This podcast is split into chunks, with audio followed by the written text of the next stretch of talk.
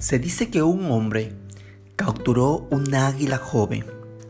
Al tomarla, la llevó a su casa y la metió juntamente con sus gallinas para que estuviese allí. De pronto, un amigo de la montaña llegó a visitarle. Al entrar y ver a esa águila joven comiendo del suelo como si fuese una gallina, exclamó y dijo, ¿qué hace esa águila joven? ¿Comiendo del suelo como si fuese una gallina?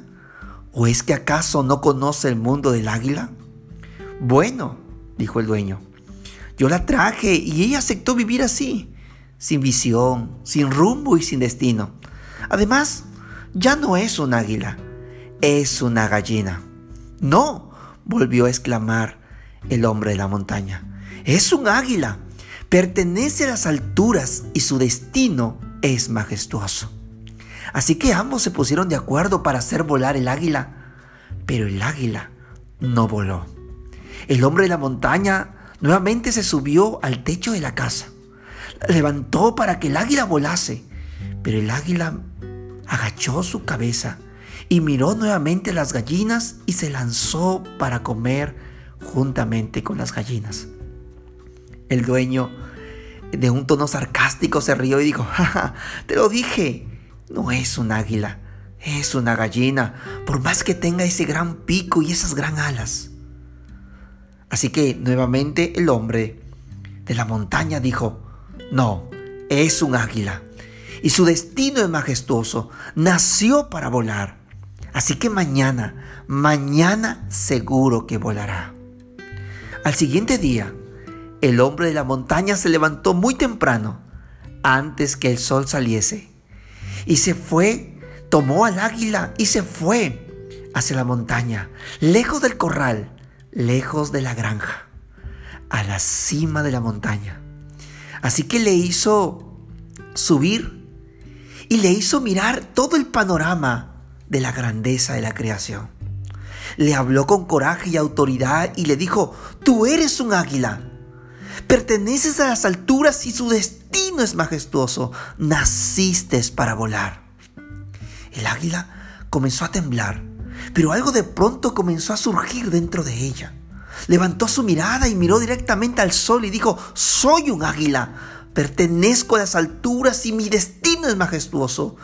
Dio un bullido y levantó sus alas y comenzó a volar.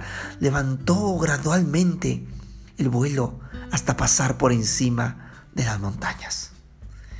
Querido amigo, quiero decirte que la muerte no es la pérdida más grande que existe. La pérdida más grande que existe es aquella que se muere dentro de nosotros mientras aún estamos vivos. Estimado, morir no es dejar de existir, sino renunciar a tus sueños que te hacen vivir.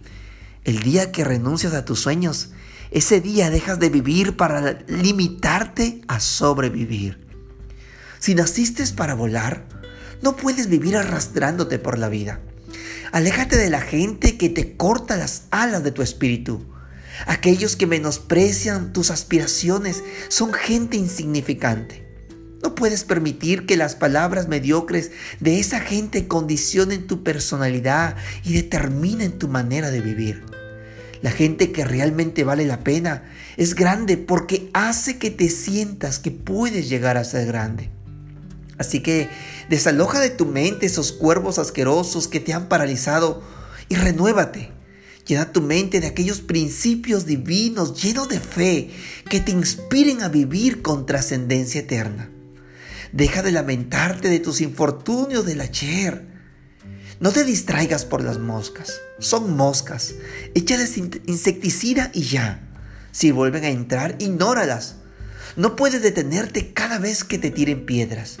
No te desenfoques.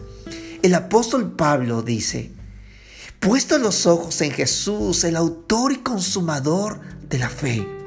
Jesús es indispensable para vivir una vida de fe y poder avanzar hacia las metas que Él preparó de antemano para cada uno de nosotros.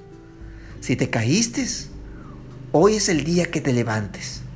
Podemos haber perdido la batalla, pero no la guerra. Estamos derribados, pero no destruidos. Hoy es un nuevo día.